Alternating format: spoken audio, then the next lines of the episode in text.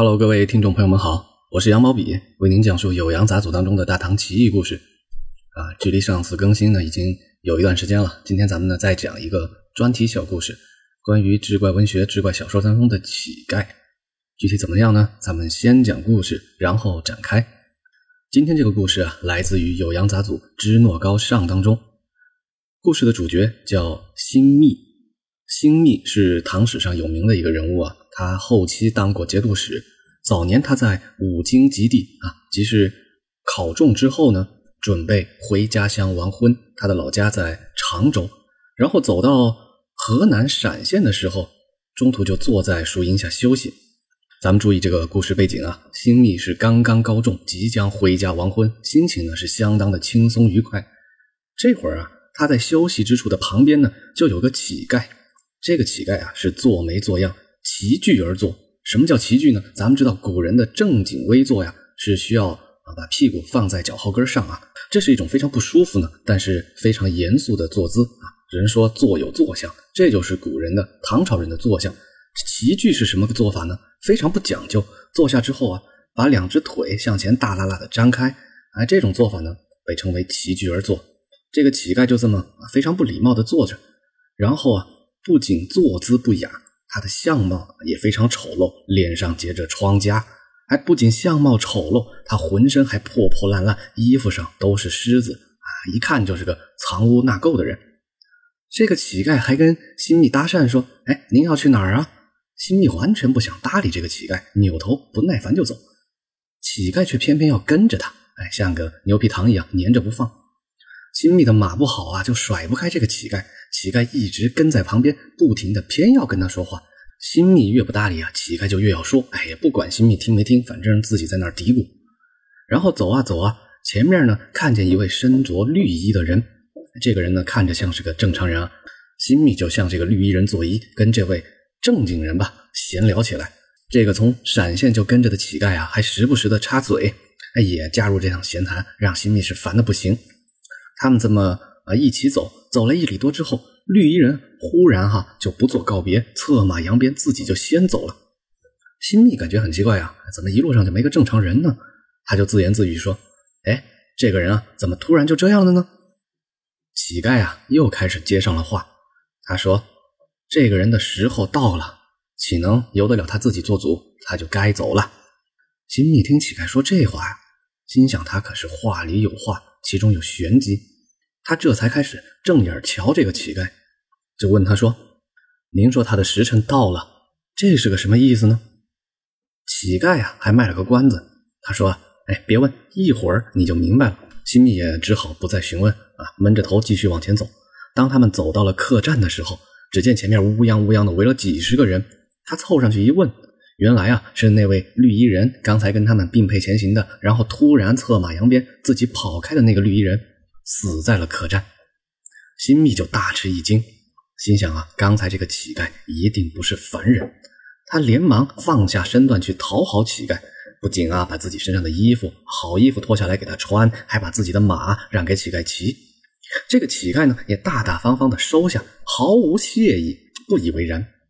他继续跟新密聊天，言谈之间也是颇多玄妙。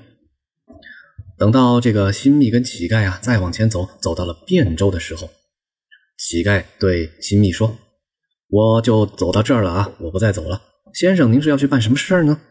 新密就告诉他：“哎，我是要回到常州去复婚。”乞丐听完，笑着跟新密说：“先生，您可是个读书人啊，您的学业不能中断。”这次要娶的这个女孩呢，她不是您的妻子，您的婚期还早着呢。他就这么说了一段话。新密也是丈二和尚，摸不着头脑。隔了一天，乞丐又来了，他扛了一坛酒来跟新密道别。他还指着著名的相国寺啊，就跟新密说：“到了中午的时候啊，这个地方会有火灾，哎，你可千万得过了这个时间再走啊。”果然呢，到了中午时分，相国寺就无缘无故的起火，还烧坏了佛塔的相轮。等到他们彻底分手临别的时候，乞丐就给了新密一个包袱，包袱上还打着一个结。他跟新密说：“以后有不明白的事儿再打开。”这个啊，就像是啊丞相的锦囊一样。过了二十多年啊，新密一直都想不起这事儿。二十多年之后呢，他当上了渭南尉，又新娶了佩氏的夫人。等到佩氏生日那天，哎，这一家人整整齐齐，还大宴宾客。这个时候，新密鬼使神差的想起了当年那个乞丐，翻箱倒柜把那个包袱找出来，拆开包袱结，发现里边有一张很大的纸，大如手板，上面就写着一句话：说新密妻河东裴氏某月某日生。他一看啊，这不就是他妻子的生日吗？这个事儿就奇了啊！新密再去推算一下。当年他认识这个乞丐，还跟乞丐告别，乞丐给他礼物。那一年，他的这个裴氏的夫人还没有出生呢。这下他恍然大悟，这个乞丐一定就是谪仙下凡，不是凡人。这就是《支诺高篇》当中的一个关于神奇的乞丐的故事。从这儿呢，咱们就开始展开讲一讲，哎，聊一聊各种各样的乞丐吧。在《酉阳杂俎》这本。古籍当中啊，记载的与乞丐有关的词条呢，就有好多啊。除了这个新密五经及第之后的故事呢，还有一个专门讲的是成都的一个乞丐，叫严七师。而这个人也是日常疯疯癫癫，然后相貌丑陋，浑身是藏污纳垢，不可接近。但这个乞丐呢，也是能预知未来，能做一些神仙般的举动。还说的关于乞丐的记载，比如说在大历年间，说东都洛阳天津桥下边有个乞丐。哎，听我的节目啊，还要关联前几期。之前有一期给大家讲过一个术士钱之威补卖天津桥，那故事呢非常精彩。呃，也是这天津桥啊，有兴趣的朋友可以回头去听一听那一期。啊，说这个乞丐呢，他没有手，能用脚夹着笔来书写经文乞讨钱。要写的时候啊，先把这个笔高高的再三抛起，然后用脚接住它。哎，从来没有失败过。书写的那些官楷呀。你用手去抄都没有它的精彩漂亮，这也是记载的当时的一个奇闻啊，一个技艺超群的乞丐独特的行乞方式。除了《酉阳杂俎》的这几条呢，其实咱们把视线放开阔一些，在唐五代的笔记小说当中啊，有大量的这种关于乞丐的志怪故事、离奇故事。哎，这背后又有什么玄机呢？哎，咱们先来说一下乞丐，乞丐到底是什么意思？啊其实呢，乞跟丐都是动词啊。都是索取讨要的意思，合起来成了一个名词啊，乞丐。啊，严格来说，咱们下个定义啊，叫什么呢？叫没有可以赖以为生的产业或者职业，也不去从事生产啊，专门以乞讨财物为生存的这么一群人。哎，这是乞丐的定义。其实，在唐五代的这些笔记小说当中啊，关于乞丐和具备乞丐行为的这一类人，哎，也很多。哎，注意啊，乞丐和具备乞丐行为的人，这里有个玄机。什么叫具备乞丐行为的人？他们又不是乞丐，那到底是什么人呢？其实呢，在看这些笔记小说的时候，还有一些啊民间艺人，就是呃耍把戏卖艺的，他们那种行为其实广义上啊也是求取财物。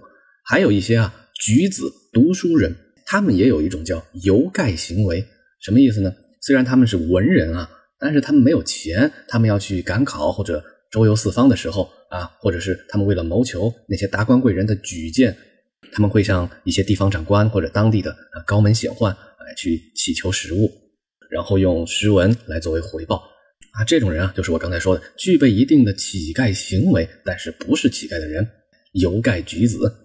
咱们过去啊，在研究唐五代小说那些类型化形象的时候，往往是把目光都聚焦在那些神仙精怪呀、官吏商贾啊、江湖游侠呀，甚至是域外的胡人啊，等等等等。但是单独讲乞丐的呢，也有人注意啊，但是注意的还不是那么多。那其实这个时期关于乞丐形象的小说呢，也有不少。那为什么会在这个时期啊，在唐五代时期出现大量的关于乞丐的小说呢？其实。咱们就结合一个更大的历史时期和背景来看啊，在唐朝的中后期，整体来看哈，社会是偏向于动乱。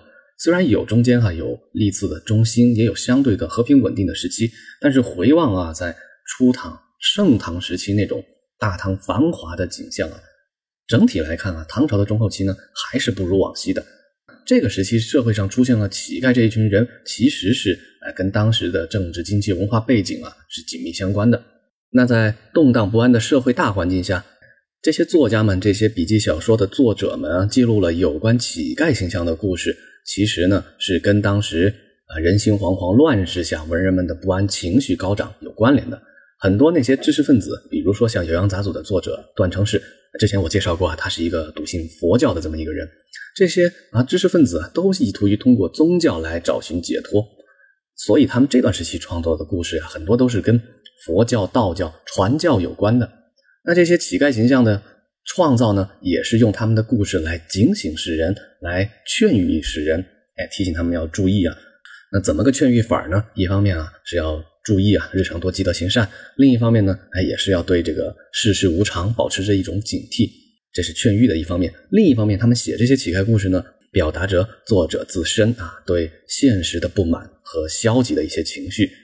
那咱们再把视野放远一点啊，这种啊具备法术的乞丐啊，奇人异事的乞丐，嗯，怎么放远呢？比如说放到更长的历史周期来看啊，放到明清，这个形象非常典型了。还记得我之前给大家介绍。关于画皮本事的时候就说过吗，《聊斋》当中很著名的那个画皮故事，啊，是应该是王生啊，他死了之后，他的妻子就被迫去向一个浑身污垢的乞丐去请求，啊，在街头遭遇了乞丐的轻薄，啊，出言不逊，还给了一把污秽物让他吃下，他吃下之后呢，吐出了一颗心脏，哎，这故事说明什么呢？在清代的时候啊，哎，乞丐故事到了蒲松龄笔下，哎，已经是发展的一个很成熟、很巅峰的一种艺术形象了，哎，这是从历史的序列来看。